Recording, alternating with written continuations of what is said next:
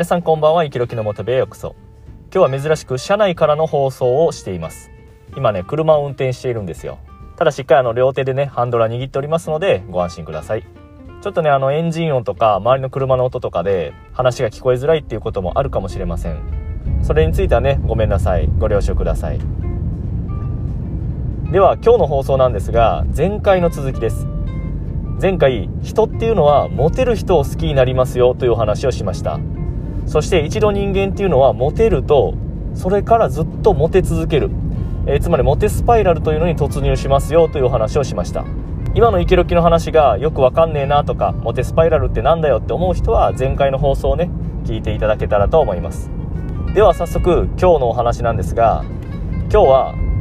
人はモテる人を好きになるという性質を利用してモテよう。そういう話をしたいと思います。その性質を利用したモテ技術をお話ししたいと思います。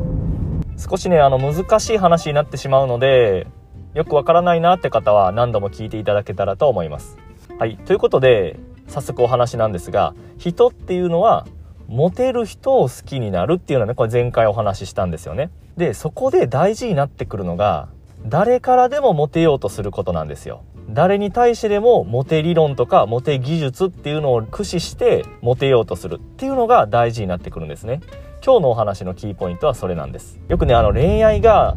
下手な人とかあまりモテてないよっていう人がやりがちなやってはいけないことっていうのがあるんですけどもそれを聞くとね今日のお話っていうのは少し理解できるかなと思います。そのやってはいけないことっていうのは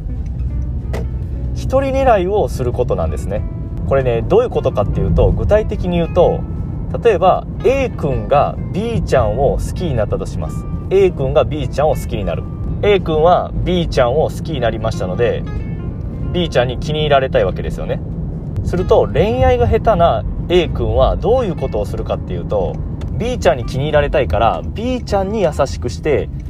B ちゃんをアゲアゲして B ちゃんだけをいい思いさせる。するとどういうことが起きるかというとまあ、もちろんねあの B ちゃんが A 君のことを好きになる可能性もまああるんですが A 君は他の女の子に対しては何もしていませんので他の女の子からしたら A 君がモテることって絶対ありませんよね。つまりあの A 君がよっぽどなイケメンじゃない限りはその B ちゃん以外の女の子が A 君を好きになることっていうのはありません。それは何もアクションを起こしていないので当たり前ですよね。ですので A 君は他の女の子から見向きもされていませんので A 君はモテていないっていう状態になります。するとどういうことが起きるかっていうと人はモテる人を好きになる傾向がありますのでモテてない A 君っていうのは誰からにもモテずにそして B ちゃんからもモテないっていうことになる可能性が高いんですよ。これねちょっと難しいですよね。難しいんですよ皆さん。この理論の考え方分かりますかね？ちょっとね何度も聞いていただいてね理解していただけたらと思うんですが何せイケロキが言いたいのは誰からでもモテるように行動しないとダメだよっていうことなんですよ。一人狙いをしてその人ばかりに優しくしたり楽しませたりいい思いさせたって結果的に何もうまくいかない可能性が高いです。これはねよく恋愛が下手な人男の人でも女の人でも恋愛が下手であまりモテてない人モテてない人にありがちな行動です。ですのでここまでの話をまとめると一人狙いをせずに誰にでもモテ理論っていうのを駆使してモテようとしてくださいねっていうことなんですよ。ごめんなさいね。分かってる人からしたら何度も同じことを言ってるようなんですが大事なことなので何度も言わせてください。ここを理解できてるかどうかでこれからねモテスパイラルに突入できるかっていうのが変わってきます。ここが分かってると誰にでもモテようとしますのでどの人にも優しくしてどの人にも良くするんですよね。その人が喜ぶようなこと嬉しいようなことをしたりその人に対してモテようと行動するわけですよ。いろんな人にモテ理論を使ってモテようとしてアクションを起こしてる人っていうのはもちろんいろんな人から好かれるわけなんですね。まあ確率が上がるじゃないですか。好きになられる確率が上がりますので結果的にモテる人になります。例えば A ちゃん B ちゃん C ちゃん D ちゃんがいて4人ともにモテようとして優しくしたりアゲアゲすると。するといろんな人にアクションを起こしてますのでもちろんその中で誰か1人が自分に寄ってくる確率っていうのは高いじゃないですか。1人狙いをするよりもいろんな人狙った方が好きになってくれる人がいる確率って上がるのはこれはあの皆さんも分かりやすいと思うんですね。で例えば D ちゃんが自分のこと好きになってくれたらあれこの人ってモテてるんじゃねってなるわけなんですよ。で一度この人ってモテてるんじゃねってなったらいい男に違いなくねみたいな。いいいい男に決まってるくねってなるわけなんですよ。そしたら知らん間に C ちゃんも自分のこと好きになって B ちゃんも A ちゃんも自分のこと好きになってっていう風にしてモテスパイラルに突入します。はい。どうでしょう？ちょっと難しい話でね大変申し訳ないですが是非これね理解していただきたいと思います。ということで今日の話のまとめですがもしモテたいのであれば一人の子を集中狙いするのではなくて